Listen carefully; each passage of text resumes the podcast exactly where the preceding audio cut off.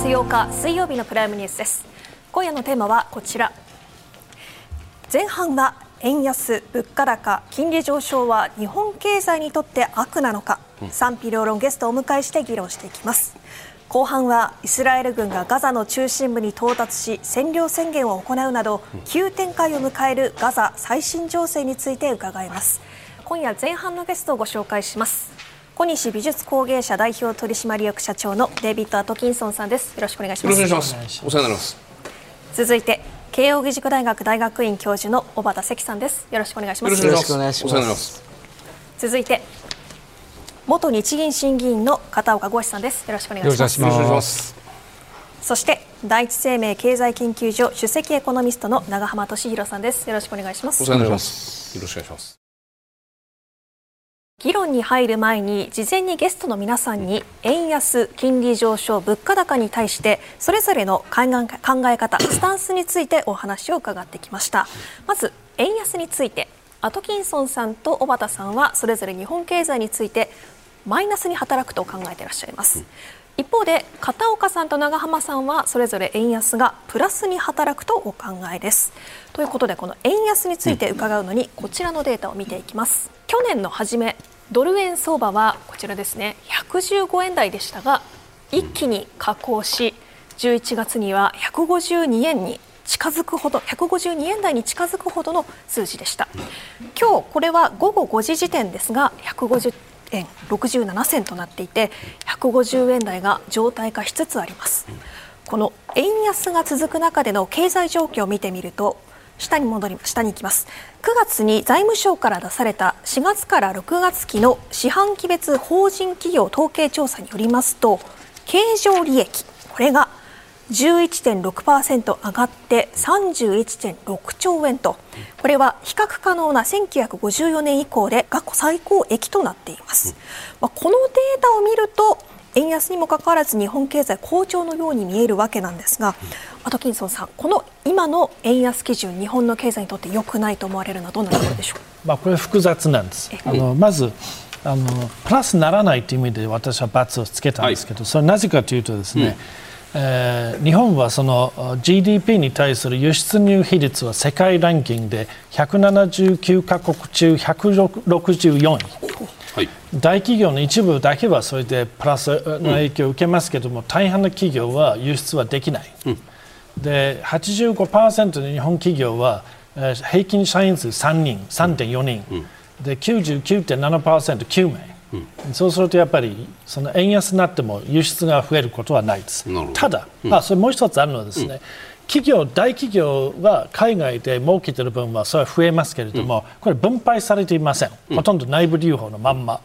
ということなのでプラスの影響はないです。ただ、そう言ってもですね、えーコストプッシュインフレの影響を与えているということで、うん、企業に対して圧力をあの与えていって、うん、そこで変革をさせるという意味では、うん、私はプラスの面もあると思います。三角ができると思わなかったんで、えー、本当はあるば三角だった。いやゼロ×だって書いてあったので、三角にしてもよかったなと。なるほど、はい、小畑さんはいかがでしょう？か、それはねだって、円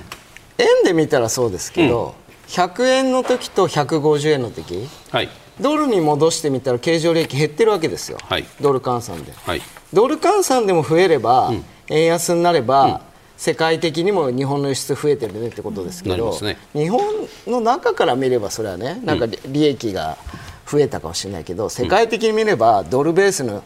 利益減ってるから、うん、ドルベースの株価が下がるわけですよ、うん、だいいわけない。で、はい、基本的に経済学の教科書に書いてあるのは、うん、自国の通貨を守りましょう、はい、通貨高は国益なんで、高い方がいいに決まってる、さらに言えば妥当な為替水準っていうのが長期的に見てもいいはずなんで。150円っていうのはその物の値段の均衡とか投資の均衡からいくと、全然妥当だと思ってる人は誰もいなくて意見はいろいろですけど190円から120円レンジは分かれてるけど、うんうん、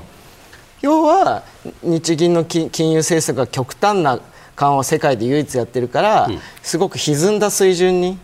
金融政策のせいでずれてるってことは、金融政策を、まあ、普通の緩和に戻せば戻るんだから、今の状態はおかしい、おかしいってことはよくない、そういうことですね。はいで一方で円安がプラスに働くとお答えしているのが片岡さん、はい、いかがでしょうか、うん、そうですね。あの、まあ、円安の影響というのは、はい、これはあの、まあ、輸出系の企業にとってはプラスだし、はい、それから、まあ、輸入系の会社さんにとってみるとマイナスの部分が、うん、まあ、コストがあるので、うん、えー、そういう要素もありますので、うん、あのまあ、それぞれそのどこの主体にいるのかというところによって影響は変わってくると思うんですね。であのただ、まあ、私自身がその日本経済全体としてはプラスだということで申し上げているのは、ある意味、まあえー、デフレ、円高が続いている状況っていうよりも、うん、まあ、インフレが続き雇用が改善して、うん、で賃金が上がっていくような、うん、そういう世界に変わっていく一つのドライバーとして現状の円安っていうのは、これはあのそういった動きをもたらす力になるんじゃないかと。まあ、こういうふうに思,、えー、思うからなんですね。であの、まあ、小松さんはドルの世界で生きておられると思うんですけど、はい、まあ、私は円の世界で生きているので、うん、あの日本の円の基準にしてですね、はい、その経常利益が上がったりとか、まあ、そういう状況になった方が望ましいと思っています。なので、まあ、問題はアトキンソンさんがおっしゃっていたように、はい、その利益は上がってるんだけれども、なかなか分配が進んでいないということにあって、内部留保だっていうお話でこれを例えば、まあ後でもお話があると思うんですが、賃金や設備投資や、いろんな形で動かしていくことによって、まあ、本格的に停滞から脱却するような、そういう力になっていく必要があるんじゃないかと、まあ、こういうふうに思います。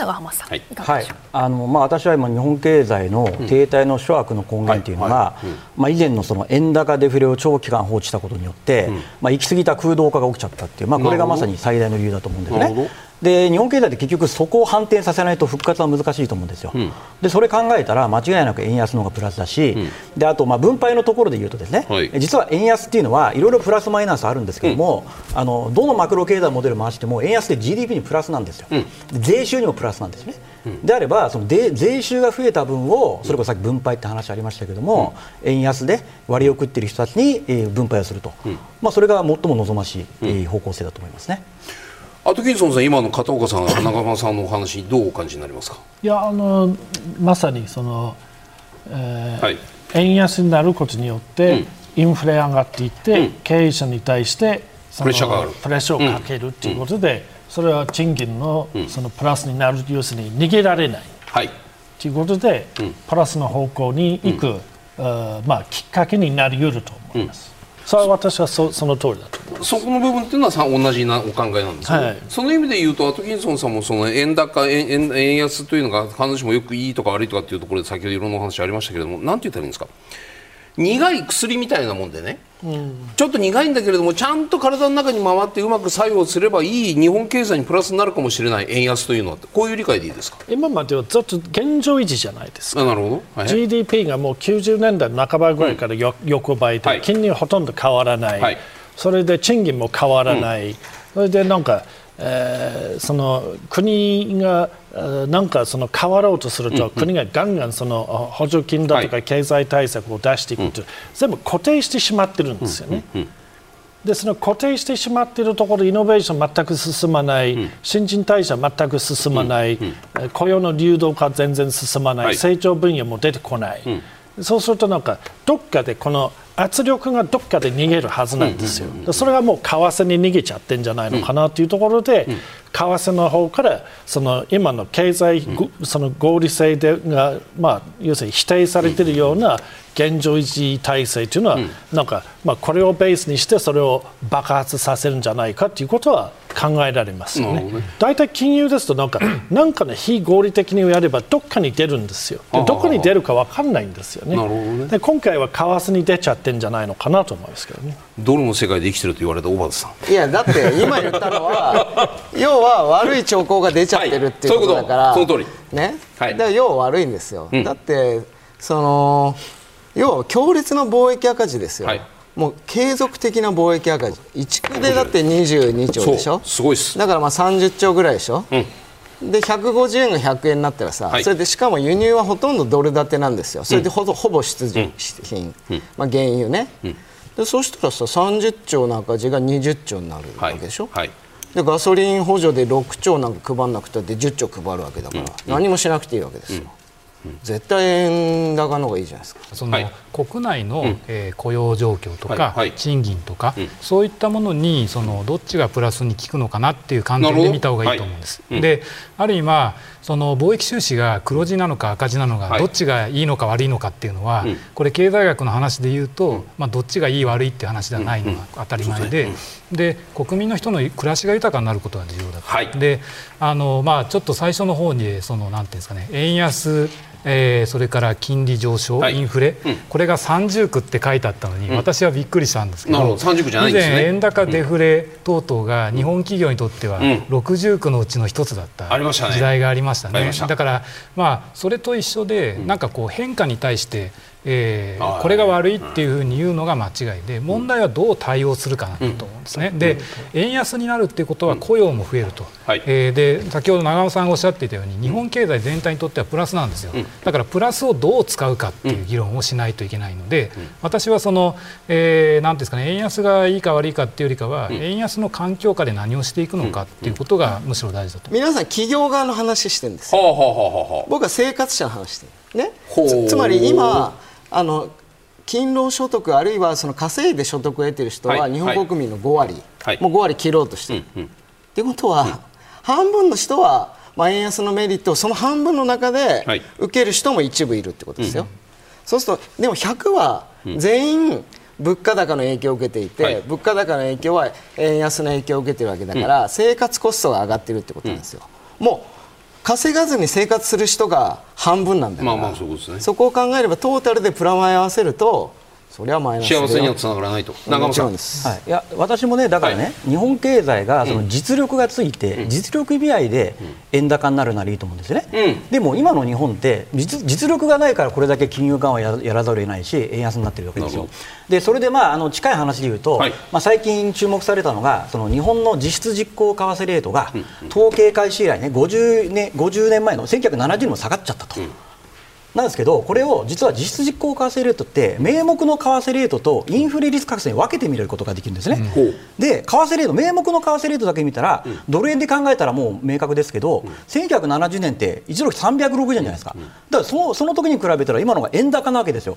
なのになんで実質実効為替レートが下がっちゃったかというと、相対的に海外に比べて日本のインフレ率とか賃金が低いのがずっと続いてきたからなわけじゃないですか、はい。はい、結局あの実力がないのに、無理やり円高にしても根本解決にはならないわけですよ。結局その海外と同じように賃金インフレ上がっていく条項にしていかないと根本解決にはならないんでそのためにはむしろ今では円安の方がいいということだと思います。ここからは金利上昇が日本経済にもたらす影響について伺います、こちらの図あの事前に皆さんにお伺いしてアトキンソンさんと小畑さんこの金利上昇は日本経済にプラスに働くとされています。そして片岡さんと長浜さんは金利上昇マイナスに働くとしているんですがここで国債の長期金利の上昇を受けて大手大手銀行の動きを見ていきます。こちらです。この大手銀行ではまず住宅ローン金利今年今月11月から適用になるものなんですが10年固定の金利おおよそ0.1%前後上げるというような動きになっていましてまた10年の定期預金金利も見ますと、まあ、一部調整中もあるんですが100倍上げるというような銀行も出てきている中です。この金利の上昇なんですが日本経済に与える影響片岡さんはマイナスに働く方が大きいとされていますが、はい、なぜでしょうか？えーとですねあのまあ、金利の変化というのはこれ実体経済の動向に依存しながら決まる部分っていうのもあるんですよね、うん、それからまあ日銀のようなえー、中央銀行がコントロールしているところがあって、うん、で例えばまあ長期金利についてはですねインフレが進んできているのでだんだんだんだんこうゼロではなくて上がってきている、うん、えー、上がり力が強まってきている部分があると思います、はい、だから、まあ、そういうところを受けて日銀が政策変更を徐々に進めてきているっていう要素はあると思うんですよね、うん、まあ、今、えー、金利を上昇させてで例えばマイナス金利を早期に解除するみたいな動きになってくると、住宅金利がおそらく本格的に上がってくると思うんですけれども、ただ住宅ローンを借りている方の多くというのはデフレ下の状況を前提として住宅ローンを借りているので、変動金利の見合いの方が多いと思うんですね、はい、でそうすると金利負担が異様に増えてしまうっていう、そういう、え問題点っていうのが従来ほどやっぱり大きいと思う従来と比べても大きいと思うんですね。であとまあ若者の方が主に住宅ローンを借りているみたいな話になるとそうするとやっぱり若者のへの負担っていうのが大きくなるのでもちろんまあ金利上昇っていうのは借りてる側にとってはデメリットになるし貸してる側にとってはメリットになるどちらを見るかって話だと思うんですが私自身日本経済が改善していくためには借り手がも借り手が重要だし生産を増やして生産性を上げて物価高に負けないような賃金を作っていくことが大事だと思っているのでだから金利をできる限り定員に維持して設備投資を増やしてとこういう流れをしっかり作っていくことが大事だとこういうふうに思っているのでまあ低金利の方がいいということをお話しています。はい。同じく長浜さんいかがでしょうか、はい。まあ、これも単純に普通にマクロ経済教科書を紐解けば、はい、やっぱり金利が下がった方が GDP 増えますよね。マクロ経済モデルでもそうなんですけども、でも実際今日本どうなでいやプラスね、まあ、単純にそうなんだけども、加えて今の日本経済の諸悪の根源というのはどこかというと、さっきの言葉を言い方を変えれば、日本は企業部門があまりにも投資をしなさすぎなんですよ、貯蓄超過なわけですよ、まずだから企業がいかに投資をさせるかということを考えたら、それは金利高いよりも低いよりいいよね、で逆に言うと、日本みたくあの企業があまりこう投資をしない国っていうのは、ですね、はい。はい、要はどっかがやっぱり信用騒動を作って国、えー、マクロ経済を支えなきゃいけないから、うん、ある程度財政も出さざるを得ないわけですよ、で財政を出すってことを考えたときは、やっぱりいかにその名目成長と金利の差が大きいかで、財政の効果が高まるわけじゃないですか。で両面考えても、はい、今みたくまだその経済が過熱していない日本の状況を考えればですね、うん、やっぱ金利は低い方がいいと、うん、当然ねアメリカみたいに過熱していれば上げた方がいいというのもあるかもしれませんけど、はい、今の日本を考えたら金利は低い方がいいと思います。今の話は小畑さんを伺いたいです小畑さんどうなんですか？いやだから、為替もね、はい、今1ドル70円だったらね、はい、それは円安になった方がいいよって言うし、うん。うん、150円だから、ね、円高になった方がいいわけですよ、金利も妥当な水準が、うん、まあ、いいわけで、はい、要はあの貸し手にとっては上がったプラス借り手にとってはマイナスってことなんだけど、うん、まあ、やっぱり極端に低すぎますよね、うん、極端な金融緩和を続けていて、まあ、低くなりすぎてるわけだから、まあ、上がれば目先確かにその投資とか消費が若干減りますから、はい、それはマイナスなんだけど、だけど妥当な水準に戻っていくためには、はい、まあ、少しずつ上がっておかないとショックが起きて、うん、急にバーンと上が上がるともうパニックになっちゃうから、うん。うん、まあ、そのガス抜きをしとく必要があるあともう一つは、はい。はい、実際企業で起きていることは、今日ソフトバンクグループの決算あったんですけど、はいはい、ソフトバンク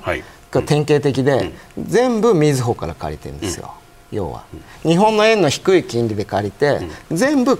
海外の企業の株を買ってるんですよ。まあ、いわゆるキャリあのマーケットでやればキャリートレードなんですけど企業自体も全く同じことをやってて、ソフトバンクは証券投資金融投資だからまあ分かりやすいけど、他の企業も結局は国内で資金調達して海外に工場を作ってるわけだから、日本の雇用とか賃金上昇にはプラスになってないんでだからやっぱりマイナスだと思いますけどね。アートキンソンさんいかがですか？この金利の金利の状況どういうふうにご覧になりますか？最高です最高、うん、上がった方がいい。上がった方がいいもっと上がった方がいい。あの今の話です、はい、前はマイナス金利だったじゃないですか、はいはいはい、猛烈なマイナス金利ですからね、うん、実質で。実質で、はい。はい、前に比べては、うん。うん、だだんだんにねインフレ上がっちゃいましたからね、上がるのは当たり前だと思います、うん、何パーセントなのかって今、小和田さんおっしゃる通りなんですけど、うん、今は、そのあまりに異常に低いということは間違いないですよ、でなぜ上がった方がいいのかってい。くつの理由があります。まずその大きな話からするとですね、うん、まあ、株みんなそうなんですけど、うん、えー、投資もそうですけど、はい、資本主義の根本は何なのかとですね、うん、資源を経済に配分をするときに何をもって配分するのか、これはやっぱりその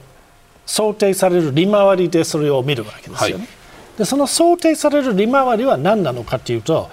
金利プラスそれに対するプレミアムなんです、はい、それの何何十パーセント、はい、そうすると当然ながら5%であれば1.5倍です。7.5%の利益回らないとその投資をしないという規律が発生するんですよね。うん、じゃあ0%のの1.5倍は何ですかと0%です、はいうん、だ何でもいいと、うん、で今の日本政府の1600兆円を見れば分かりますように、うん、もうどうでもいいんだからもう規律なんか何でもいいと、そうするとどうやって配分するのかって、一部あるそのゾンビ企業なのかいい企業なのかとかですね、はい。はいはっきり言えば、うん、その素晴らしい企業とゾンビ企業はゼロ金利である以上は違いがないんですよ。うん、いうことなのでやっぱり資本主義の根本を考えると金利をベースにして成り立っている資本主義なので、金利をゼロにすることによってそれ資本主義を否定する。淘汰が起きないっていう意味ですか？まあ、淘汰だけじゃないんですよ、うん、要するにあの配分が起きないです、はい。はいうん、いろんな配分がありますけどね、うん、そういう考えるとですね今まで経済合理性のない日本経済がずっと続いていって、うん、GDP ずっと横ばい賃金ずっと横ばいって、はい、なぜそうなのかって資本主義が働いてない、なぜそのなってないのかってそれは日銀は、その日本政府と一緒に資本主義の根本という金利を否定してるからなんです。でもう一つありますけれども、はい。同じことですね企業に規律をもたらせるということは、それは重要なことなんです。企業経営者としてはですね上がった上がったの悪いんだとかね、うん、0. 何パーセントしか払ってない、小西美術もそれは 0. 何パーセント上がったからってもうどうでもいい話なんですよね、全然影響しません、政府にも規律をもたらせると、要するに借金はそう簡単にはもう少し考えなきゃいけないと思います、それでねもらってる方で貯金をしている人はそれでもらえますよね。でさっきのあの設備投資は増えてないじゃないかというですね、うん、それはね金利がゼロになっていても増えてないんですよ、何十年間も。だ金利を下げたにもかかわらず設備投資が増えてないという事実からすると、これが低い方がいいねっていう設備投資を期待することは現実性がないと思います今の話、長浜さん、いかがですか？逆に言うと、じゃあ、金利を上げたら設備投資が増えるっていう、うんまあはい、でも 0. 何パーセントから 0. 何パーセントになれば何の影響はないです。あでも金利上昇というのは程度の問題あると思うんですけど、うん、でも長期金利でやってる人、このぐらいだって、それで会社としては全然大した影響はない、まあ、まあ、趣旨をまとめると、要は、要はゼロ金利だと2%しか儲からない事業も継続されるわけじゃないですか、うん。はいはい、でそれが3%の金利になったら2%は成り立たないから、はい、5%の利益率が出る事業にシフトしなきゃいけないから、ね、みんな努力して5%の事業にシフトしていくんで、あの一時的な痛みはあるけどみんな5%の利益率上がるようになるから長期的には良くなるんじゃない？って、まあ、そういう話です、はい、根性論みたいな感じじゃないですか？根性論。マクロ経済学的に考えると普通金利差根性論。えそうですか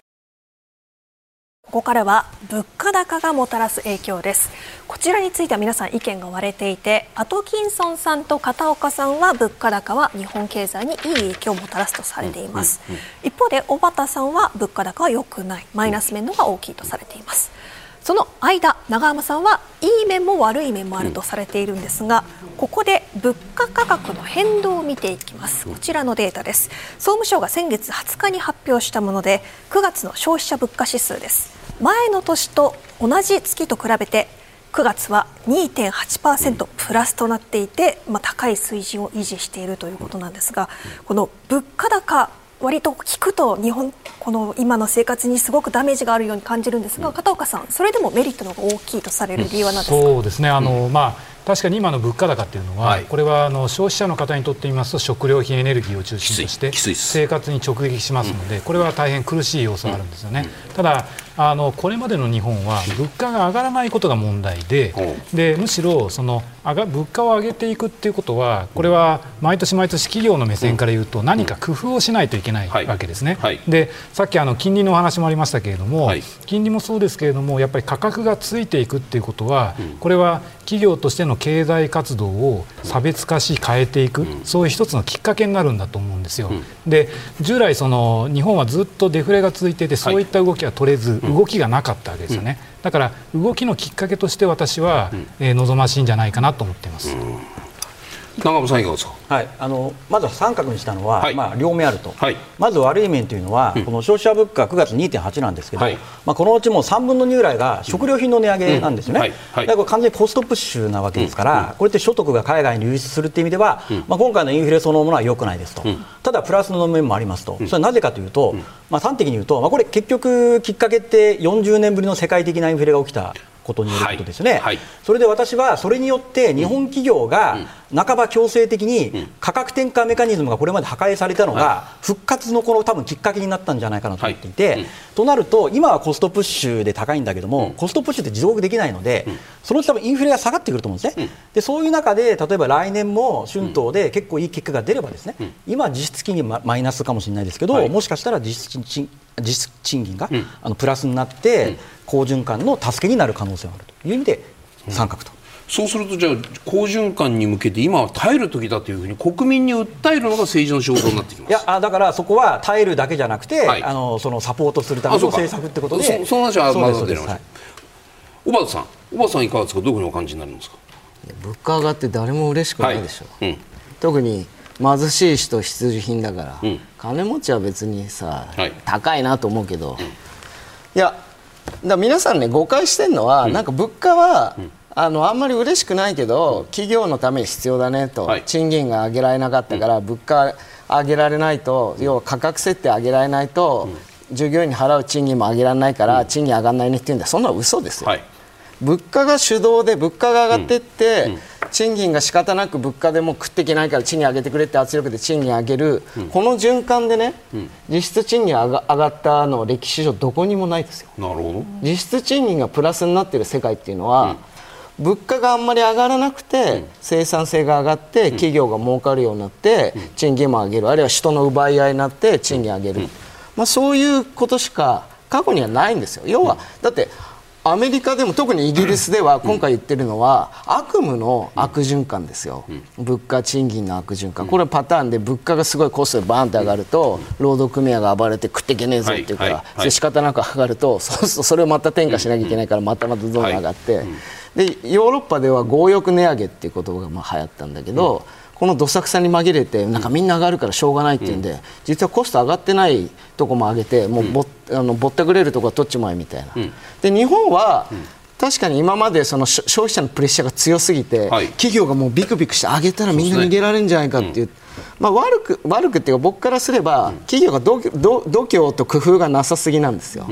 そこでもあの価格が上がっても買ってくれる製品を開発せずに今まで通りでなんとかしようとしなきゃいけないんで,、で今やってるのはどさくさ値上げね。はい。でコストプッシュでコストでもうしょうがないですって、まあ、それが多いから消費者もしょうがないなって許してくれてるからこの流れだと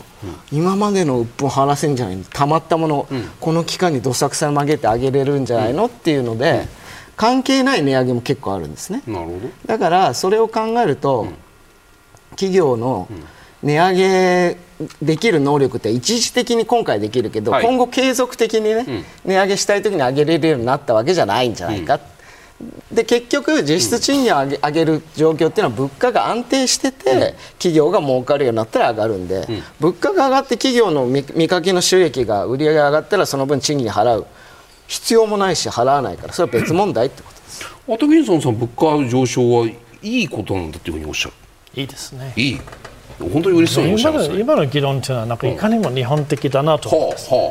だって2%にしなきゃいけないとみんな言っててディフレが反対だとかゼロ金、うん、ゼロインフレだ嫌だっていうことを言ったのに、うん、2%になったら今度はなんか今度インフレは反対だみたいなことでどっちなんですかってなんか思いますよ。何でも反対みたいな感じになってるわけなんですけど。それマスコミ批判？それはまあ、それはありえなんでみんなそうだっていうの？ははいどうぞ。そして、はい、実質今ちょっと大和さんの話ちょっと違うと思うんですけど、はい、その統計的には、はい、実質賃金が遅れるっていうことは普通のことなんです、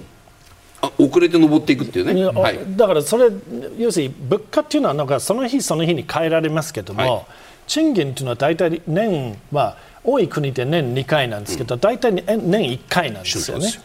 そうすると世界的に実質賃金は下がっていたんです。ただ海外の場合ですとああいうのいろんなことをやっていて、ドイツは最低賃金何回も引き上げたとかですね、いろんなことをやっていて、遅れて上がるということはありそれはあります。で今の話でですねやっぱり何十年間その最近のインフレ世界的に少なかった中で、はい。労働分配率ずっと下がってるんですよね。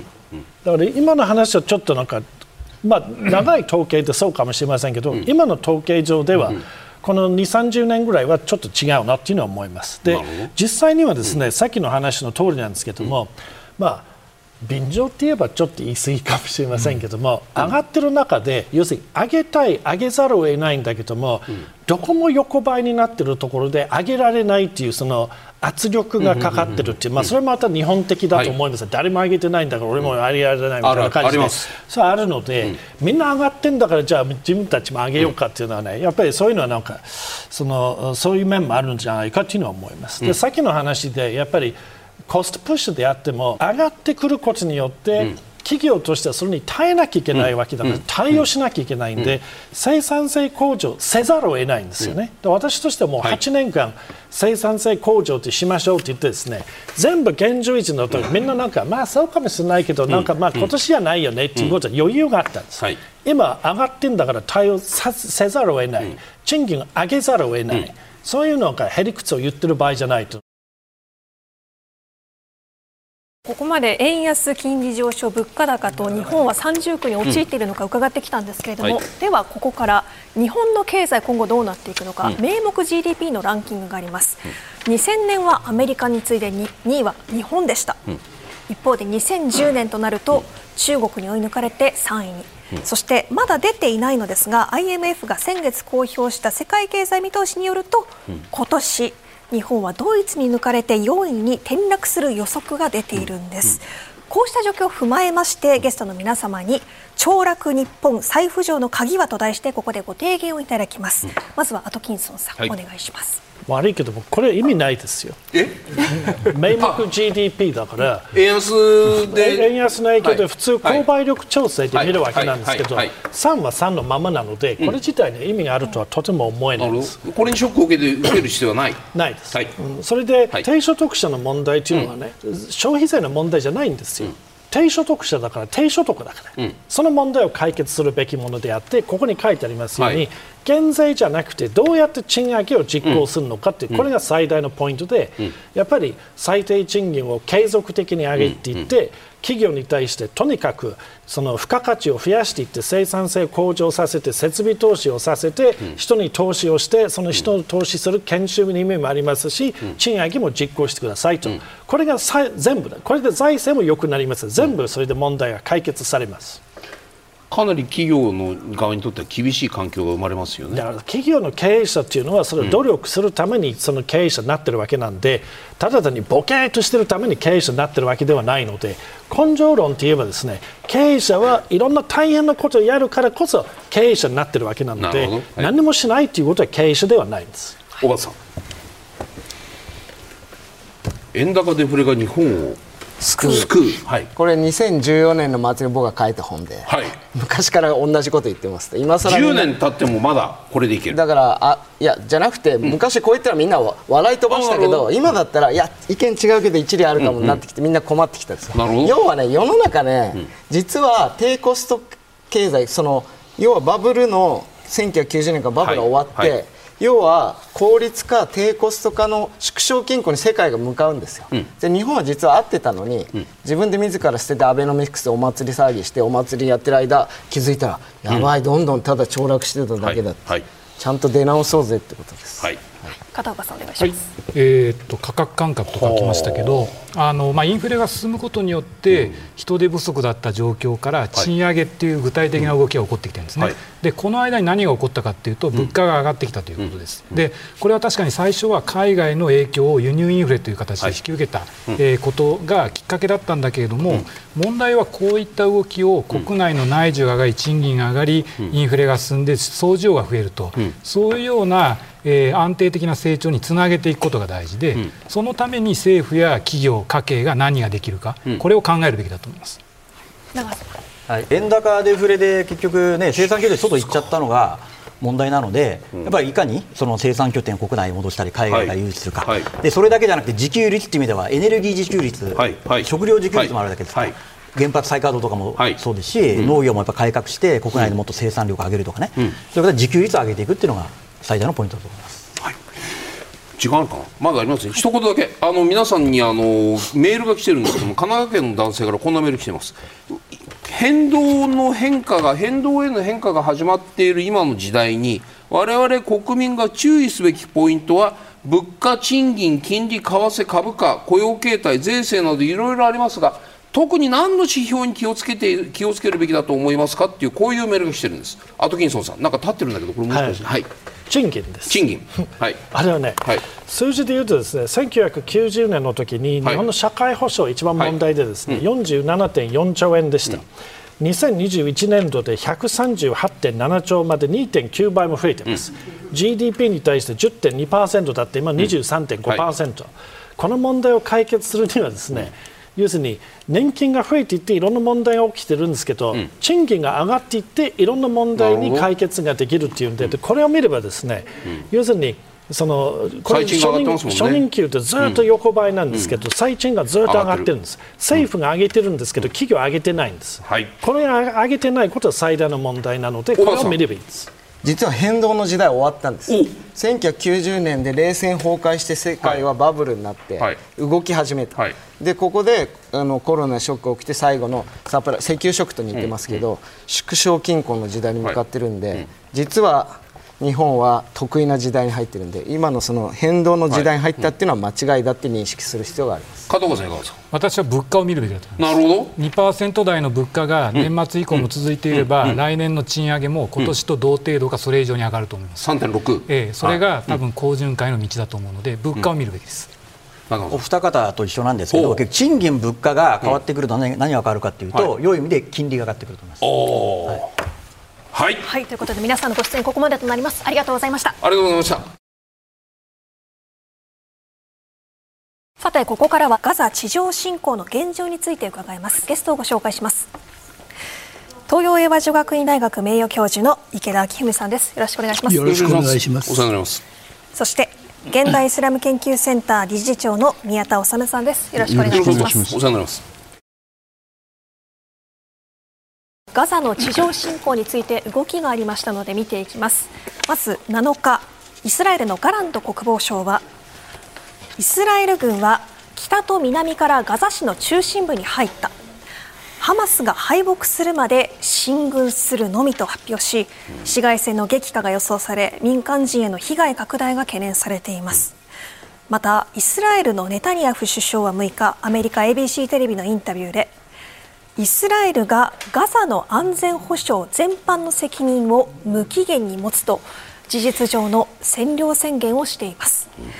一方でアメリカの国務省報道官は7日アメリカとしてはガザを再びイスラエルの長期占領下に置くことに反対するとしています、このイスラエル軍がガザ市中心部に入ったことで市街戦がさらに激化することが予想されています。ゲラさんまず現状どのようにご覧になってますか？予定よりかなり早く、はいはい、あの、うん、中心部に入ったというのは事実なんだと思いますね、うん。あのそれは一つにはあの、えー、まだハマスの側があの目立った抵抗してないわけですよね。大きなあの、えー、戦闘というのがないままにここまで来ていて、だから今からあとどういうふうになるのか。要するにトンネルをあの潰していかなければなりませんから。あのそこで、まあ、待ち構えてるんでしょうから、あのそこでかなりあの、えー、激しい、まあ、いわゆる白兵戦みたいなのが起こると。はいうふうにこう考えた方がいいだろうと思いますがね、ほとんど戦闘らしい戦闘になっていないということは数千人ハマス、まあ、3000人とか発表してるのかなイスラエル側は。その数字自体もかなり信憑性は低い。それはほとんどが市民が犠牲になっているというふうにご覧になる。今までのところはそうですね、えー、その意味で言うとじゃあこれから本当にハマスの兵士とイスラエル軍のまあ、武力衝突はこれから始まるそういう意味でおっしゃイスラエルのはい、あの指揮官は、うん要するにもうあの今、ハマスの最後のその抵抗戦と向き合っているところだと、あの言ってるわけで。あのこれまでにあの1戦、2戦というのが本当にあったかどうかというのは分かりませんが、一応、ハマスの本格的な抵抗戦というのは、あのえー、まだあ打撃を受けてないというふうに見るべきでしょうね。宮田さん、どこに焦点が今後あると思いますか？そうですね、まあ、これからあの、まあ、今あの、池田さんが言われたようにですね、はい、やっぱそのえー、ハマスはそのトンネルを使ってですね、うん、あのイスラエル軍にあの抵抗していくと思うんですよね。はい、でまあ、これまではですねその、えーまあ、空爆を主にやってきてであの地上戦に向けてですねあの障害物を、まあ、取り除いてき、えー、たわけですけれども、うん、まあ、これから、まあ、本格的に、えーまあ、地上戦が、まあ、始まるんだなという、あの感じがしますね。であのまあ、ハマスはあの地下70メートルぐらい深くですね、はい、まあ、トンネルを掘ったというあの説もありますので、はあ、まあ、相当これ時間がかかるんじゃないかなというあの気がしますよね。そうすると地上は、ほぼほぼイスラエル軍が制圧して、はい、でまあ、建物はほぼ壊され、瓦礫の山みたいになってるん。だけれども、地下70メートルということは多分バンカーバスターもそこまで通と届く貫通できるものっていうのはあまりないということを考えるとね、いやいや。70メートルのところにトンネル掘られていたらそこからまたハマスの兵士が地表に上がってきてそこから本当の戦闘が始まる。こういうふうに理解した方がいいんですか？そうですね。あの、まあ、そういう理解も成り立つかなとは思うんですけども、うん、おそらくその、えーまあ、ちあの地下深くですねイスラエル軍も、はい、あの攻めていくとは思うんですよね。うんでそこでかなり、まああのえーまあ、苦戦するんではないかなというあの気はするんですね、まあ、あのイスラエルもそれなりのやはり、えー、犠牲を、えー、覚悟しなければいけないような、うん、あの戦いにはあのなるとは思います。なるほど。池田さんね、一方、そのポイントで我々が注目しているのは、おっと、おっと。このシファ病院、シファ病院なんですけれども、シファ病院というのがこのこの地域、ここにあって、でシファ病院というものが実はその地下にハマスの基地が司令部があるのではないかと言われていてですね、まあ、イスラエルはそう見てますね、はいはいはい、あのこの、えーと、病院というのは、はい、あのガザ市の中で最大の病院ですよね、はい、で当然ながらあの、えー、その地下が、うん、あの大きな攻撃の対象になるとはハマスの側は思ってなかったわけですから、うんうん、もし本当にそこにあるんだとすればね、はい、でまああのあると見た方が、うん、あの合理的ではあろうかと思いますけど、ね、合理的というのはハマスの側から見れば安全だし戦いやすい。そういう意味ですよね。それから、はい、それに対してイスラエルが攻撃を仕掛ければ、はい、それがまた剣伝戦というか、うん、宣伝戦のあの重要な要素になりますから、うん、あのできるだけ、えー、イスラエルが、あのえー、病院とか学校とかですね、あのそういうところをあの攻撃しているところを世界中に流して、うん、あのまあ、国際世論の、ね。うん、あれを味方につけようとするのがハマスの一つのやり方ですからね。イスラエルでもそういうこういわゆる人道的な視点に立脚した国際世論。意に介さずですよね。まあ、基本的にはそうですね、とにかくハマスを潰せばいいんだという、はい、これが一番ですよね。なるほど、その意味で言うと、じゃあ、今日のその G7 の外務大臣会合においても、そういう趣旨の人道的なものという趣旨はいくつか言葉は散りばめられていますけれども、全くそれは今イスラエルに対するブレーキにはならずに、このシファ病院に対しても徹底的に攻撃加えるだろう、こういう徹底的とは思いませんが、はい、とにかく病院のあの近辺にあるですね、はい、あのトンネルの出入り口とかですね、あのえー、そういうもの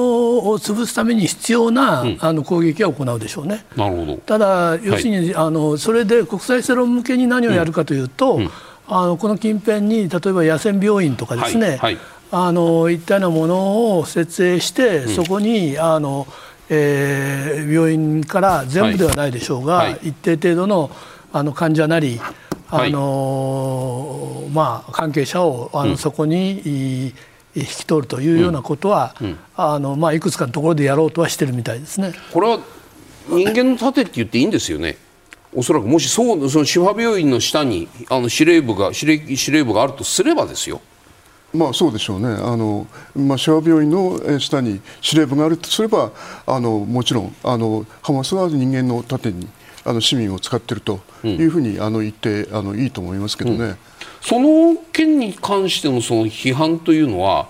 ある意味そのイスラエルの攻撃に対する批判と人間の盾という戦略をと戦術を取っているそのハマスに対する批判って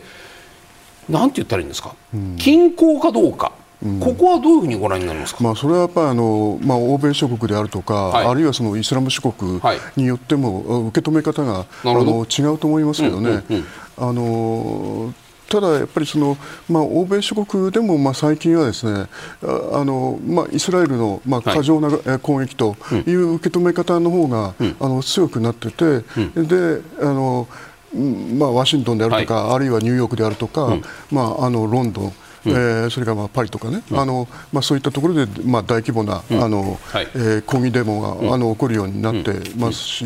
まあ、あとやっぱりイスラム諸国はあの、まあ、あの EU に及ばずですね、はい、あのえー、インドネシアであるとか、あるいはあのイスタンブールとかね、はい、あの非常に大規模な、あの反戦デモが起きるようになってますよね。池田さんね、この外体のそのネタニヤフ首相のこの占領宣言なんですけれども、イスラエルがガザの安全保障全般の責任を無期限に持つんだというこの発言。これあの、まあ、ガザ侵攻にあたって侵攻するその後のそのガザの統治は一体誰がどの程度どのぐらいまで責任を持ってこの地域の、まあ、治安とか復興とかに当たるのかって話ずっと続く中でネタニヤフ首相が手を挙げたこれはどういうふうに見たらいいんですか？これはだけど、今の戦時内閣の中でも必ずしも、はい、あの一致している話ではないですよね。そうですか。あのガラント国防大臣なんてのは、この間もうあのガザにはもう関わりを持ちたくないんだと、いうことをはっきり言ってますし。はい。あの当然、戦時内閣に関わった、あのえー、元のあの参謀総長、はい、ガンツさんなんかも、あの基本的には、はい、再占領というところには、うん、あの行きたくないんだろうと思いますね。あのただ、こういうその、安全保障全般の責任を持つと言ってるのが、本当にその再占領を具体的に意味するのかどうかっていうのは、あの分かりませんよ。分からない。分からない。うん、つまりあのガザの、中における軍事行動の自由を確保すると、うん。うん。はい、これはあの必ず言うことだと思いますが、はい、それはずっとそこに駐留させて、うんうん、そしてあの行きたい放題にあちこち行くっていうことなのか、うん、それともやはりガザの外に、あの部隊を進駐させておいて、何かあったらそこに掘り込むということなのか。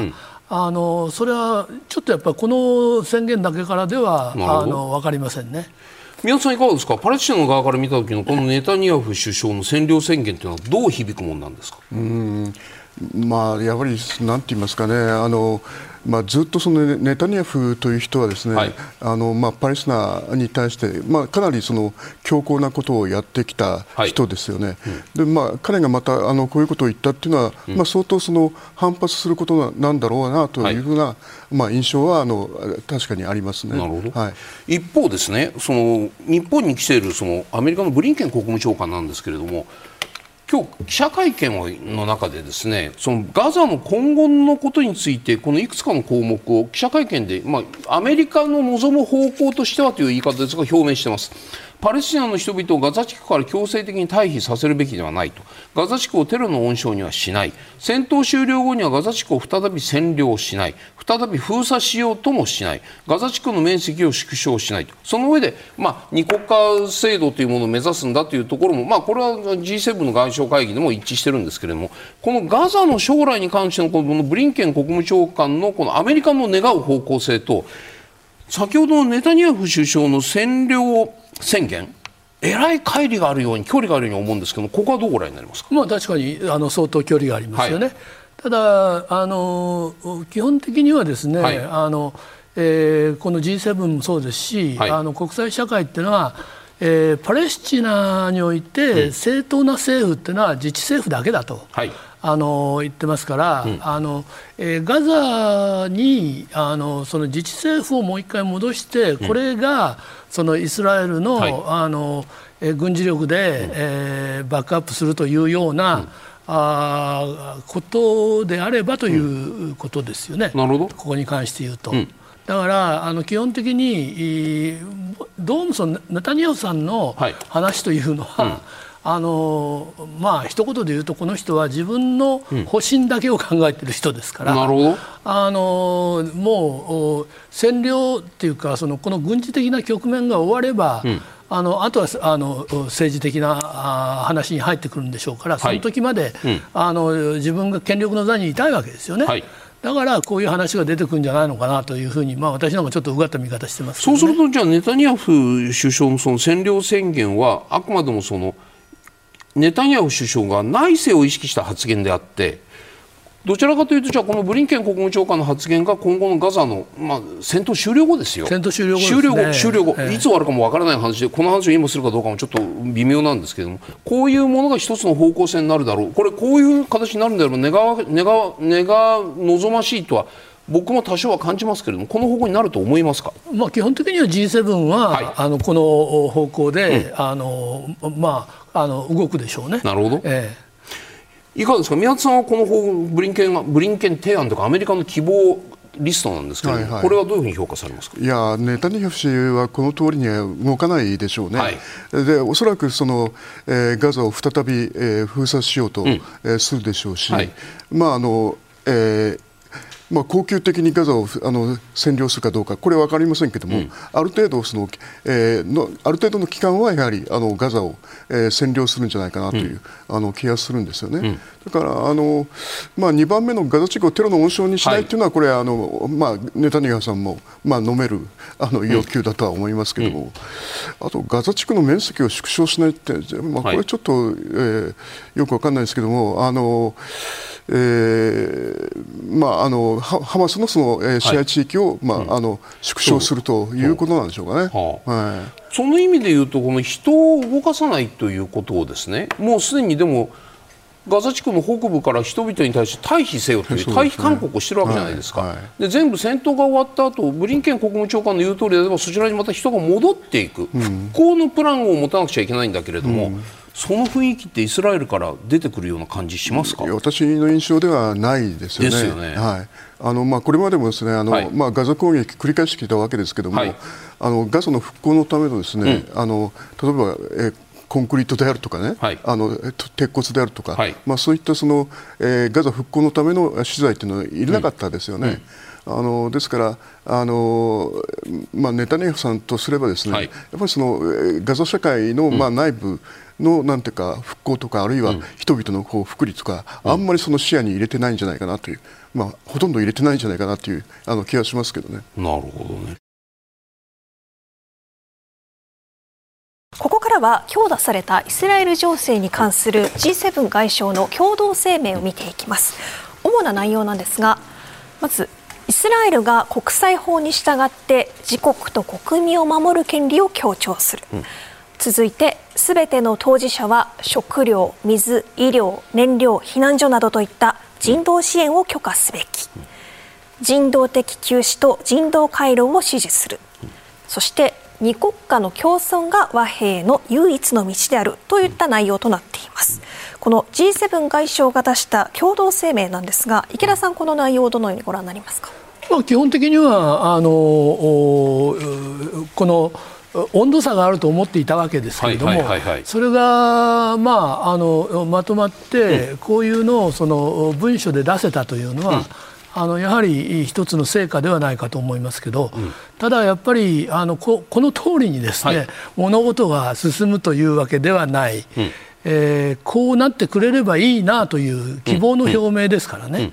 だから例えばイスラエルなんかにとってみるとあの、えー、この人道支援という中で、はい、あの燃料だけは絶対認めないわけですよね。はい、あの食料、水、医療を運び込むのはいいけど、うんその燃料を渡したらそれがそのままハマスに渡るというのが、うん、あのイスラエルの主張で、うん、えー、他のものもあの最終的に、うん、あの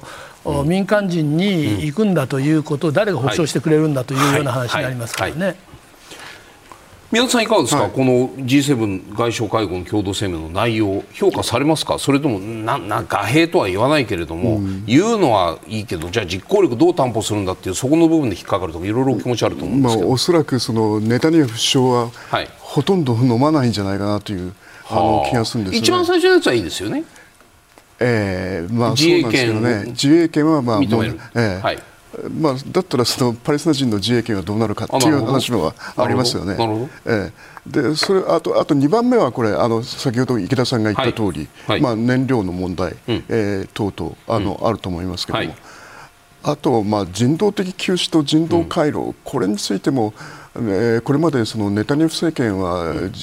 実施してこなかったですよね。えー、であと二国家共存というのはですね、うん、一番これネタニヤフさんはあの受け入れがたいんじゃないかなという、うん、あの気がしますよね。であのずっとその、まあ、国際社会、まあ、日本も含めてですね、はい、国際社会は二国家共存ということをイスラエルに対して言ってきたわけですけれども、はい。はい、イスラエルは、まあ、これをあの、えーまあ、受け付けなかった、うん、特に、まあ、ネタニヤフ政権それから、まあ、アメリカの、まあ、トランプ政権もですね、まあ、イスラエル一国支配でいいんではないかと。ようなことをまあ言い出したわけですよね。はい。はい、で、まあ、ネタニヤフさんは常々あのまあ、イスラエルがあの一国でもってパレスチナ全体を、えー、支配していくと、うん、まあ、これあの彼の、えー、政党の、まあ、リクードという政党のですね、はい、まあ、イデオロギー、まあ、大イスラエル主義とか、うん、あるいは修正シオニズムと言ってますけれども、うん、まあ、そのあのイデオロギーとして、まあ、あの大イスラエル主義ってあって、はい、パレスチナ全域はあの、イスラエルが支配するという、まあ、そういう考えを持ってますので、まあ、二国家共存というのを今のネタニヤフさんが受け入れるというのは大変考えにくい。ですよね。なるほど、ね、まずじゃあその一番上のそのイスラエルのその自衛権をこの G7 の外相会合の共同声明に入ったことなんですけどもね池田さん、はい、日本これまで自衛権イスラエルの自衛権という言葉が中にぐっと入っているあの提言とか提案とか決議に対しては、ちょっと距離を置いてきたずっと経緯がこれまであるというふうに僕は見えてたんですけれども。いやあの日本も基本的には、はい、あのイスラエルのはい、あの自衛権つまり10月7日に起こったことを見てますからね、はい、あれは、うん、あのやはり受け入れられないと。あのいうことですから当然ながら、うん、イスラエルがこれに対して、あの反撃するというのは、うん、あのイスラエルの自衛権というふうに見なしているわけですが、はい、しかし、その武力行使に関しては、はい、やはりあの戦時国際法のようなものをですね、はいうん。うん。あの遵守してやってくれということは常にセットで、あの話してますよね、その意味で言うとじゃあ今回 G7 の外相会合でその自衛権を認めることによるその過剰防衛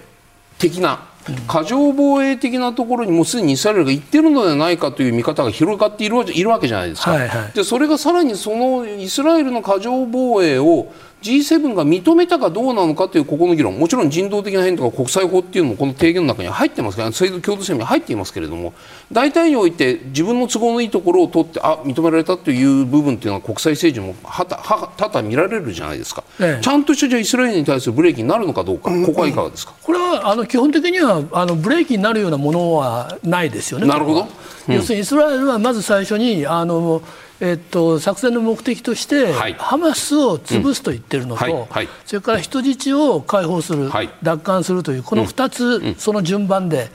えー、だからとにかくハマスの壊滅というのを、何をもって壊滅というかっていう問題当然あるんでしょうが。あのえっと、そこが達成できなければ、あの後のことはみんな二の次三の次になると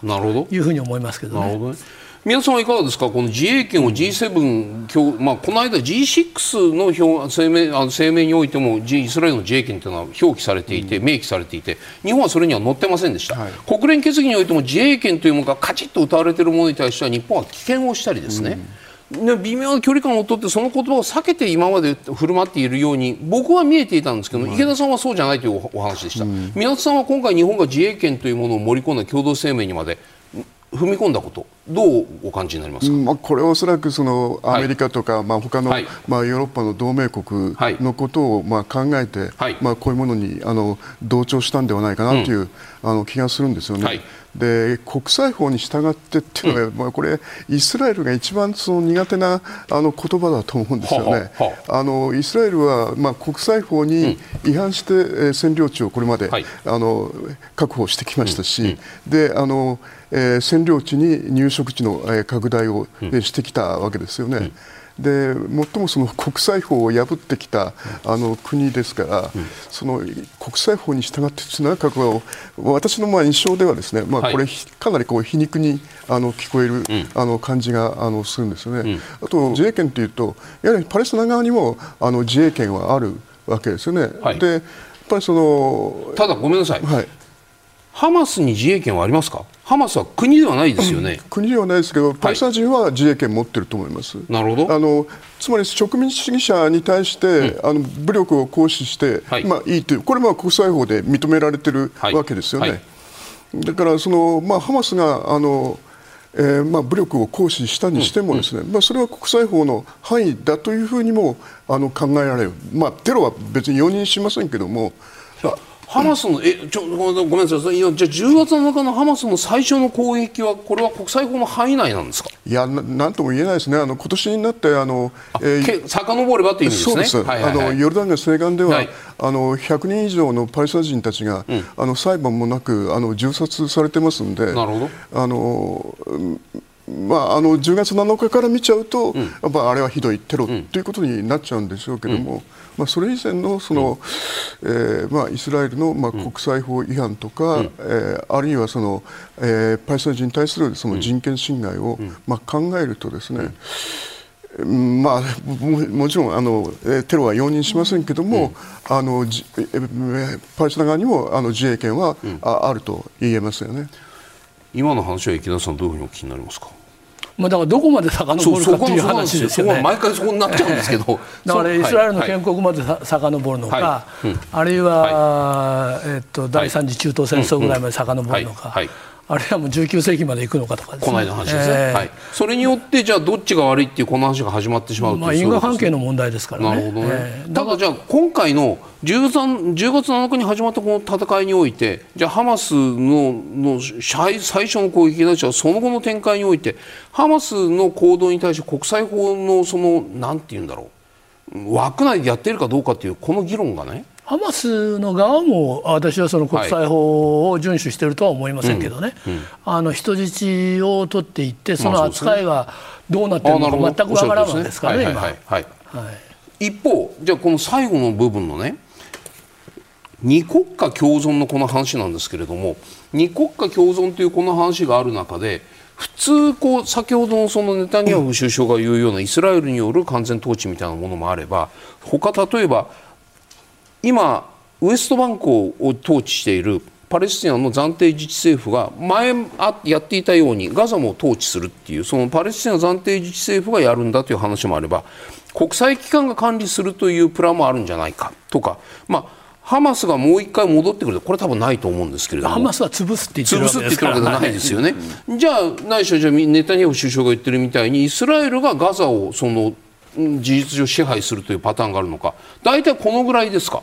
あのえっと、国際機関というのが国連を指すのか、はい、あるいはあの、まああえー、いわゆるかつての多国籍軍みたいなものが組織されて、はい。はい、そしてそこがあの少なくとも治安については、あの責任を持つのか、うん。うん、あるいはアラブの中にはアラブ連盟っていう地域機構がありますから。アラブ連盟っていうのは宗派例えばスンニとかシーアとか関係なし全部入ってるんですか、はいはいはい、あのまあ要するにアアラブの、はい、あのえー、アラビア語をしゃべるあの、はい、人たちをみんな。イランは入ってない。イランはペルシャ語ですから。なるほどね、えー、そうですか、えー、そのじゃあアラブ連盟がいわば国際機関の一つの、まあ、パターンとして、一つとしてそれが例えばガザ地区の統治を、まあ、肩代わりする、うん、その可能性というのは例えば過去においてアラブ連盟が手を挙げたり一定のその統治を担ったことってのはあるんですか？アラブ連盟は、はい、あのえっと、湾岸危機とか湾岸戦争の頃までは、ある程度のあの影響力を持っていたんですが、うん、あの湾岸危機1990 1年、はい、あの、はい、そのぐらいの時のですね、はい、えー、そのアラブの中の内紛というか、はい、あのえー、中の問題を自分たちで解決できなかったということがあって、あの急速に力を失っていったわけです、だから今はアラブ連盟というのは形式的にはあるんですが、はい、しかし実際にはその名前を使って、他のあの、まあ、統治ができるような国が、はい。うん、あのコンソーシアムがなんかを組んで、はい。はい、そしてやるっていうシナリオは書けますね、はい、皆さん、いかがですか、アラブ連盟というのは、じゃあ、うん、ハマスがいなくなった後、まあまあある意味そうだ、淘汰された後にね、うん、ガザの統治に乗り出すだけの、まあ、組織とか人材とか資金力とか、どうなんですか？そうですね、まあ、あのこれまでのそのアラブ連盟の、まあ、歩みとかこう歴史を見,、はいはい、見ますとね、うん、まあ、それだけのそのガッツがあるかどうかっていうのはこれ疑問なところがありますよね。あのあの湾岸危機の時ですね、はい、1990年の8月に、うん、あのイラクのサダム・フセインがですね、うん、クウェート侵攻したことがあって、はい、でその時にあのアラブ連盟はですね、あのアラブ域内での解決っていうのを唱えたわけですけども、まあ、それがその、まあ、あのアメリカの